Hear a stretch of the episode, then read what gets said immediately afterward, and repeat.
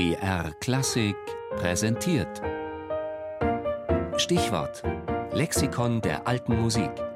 Immer sonntags in der Sendung Tafelkonfekt um 13.05 Uhr. Van Immerseel, Joss. Wichtiger Vertreter der jungen alten Musik.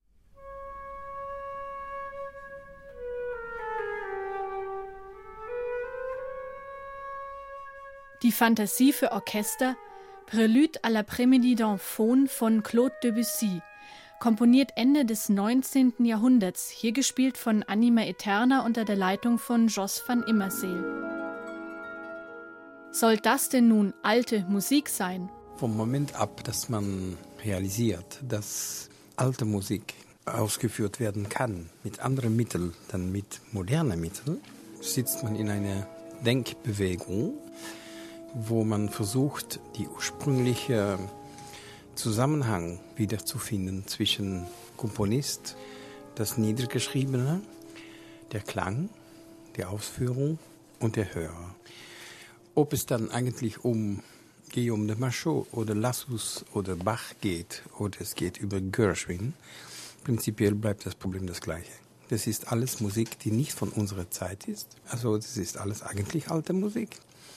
Es war ein Moment, in den 70er Jahren hat man gedacht, alte Musik endet in 1600. Ein bisschen später hat man gesagt, nein, es ist 1750. Und jetzt denkt man ein bisschen 1820. Für mich endet die alte Musik da, wo die Konventionen sich geändert haben. Das heißt eigentlich gestern. Es ist ein radikaler Ansatz, den Jos van Immerseel da hat, und er bedeutet, dass auch Debussy alte Musik ist und Stockhausen und Henze und Riem.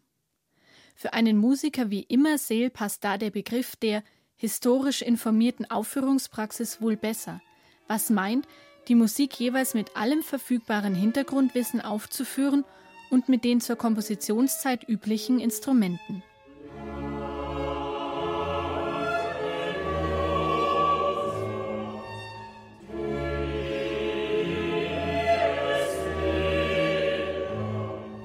Studiert hat der Belgier Jos van Immerseel Klavier, Cembalo, Orgel und dann auch noch Dirigieren. Zunächst war er hauptsächlich als Cembalist zu hören, bald arbeitete er sich vor ins 19. Jahrhundert und spielte viel auf dem Hammerflügel.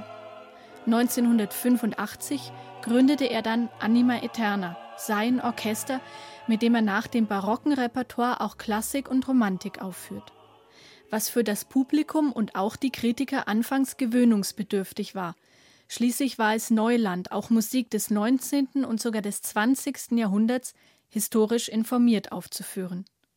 Für Jos van Immerseel ist es aber nur logisch, bei Musik von Berlioz oder Josquin oder Bach den immer gleichen, gleich hohen Anspruch an die Aufführung zu haben. Wie das dann klingt, Erstmal anders, eigenwillig und dann überzeugend, wenn die so gut bekannten Sinfonien von Schubert oder Beethoven plötzlich in kleinerer Besetzung und mit originalen Instrumenten aufgeführt werden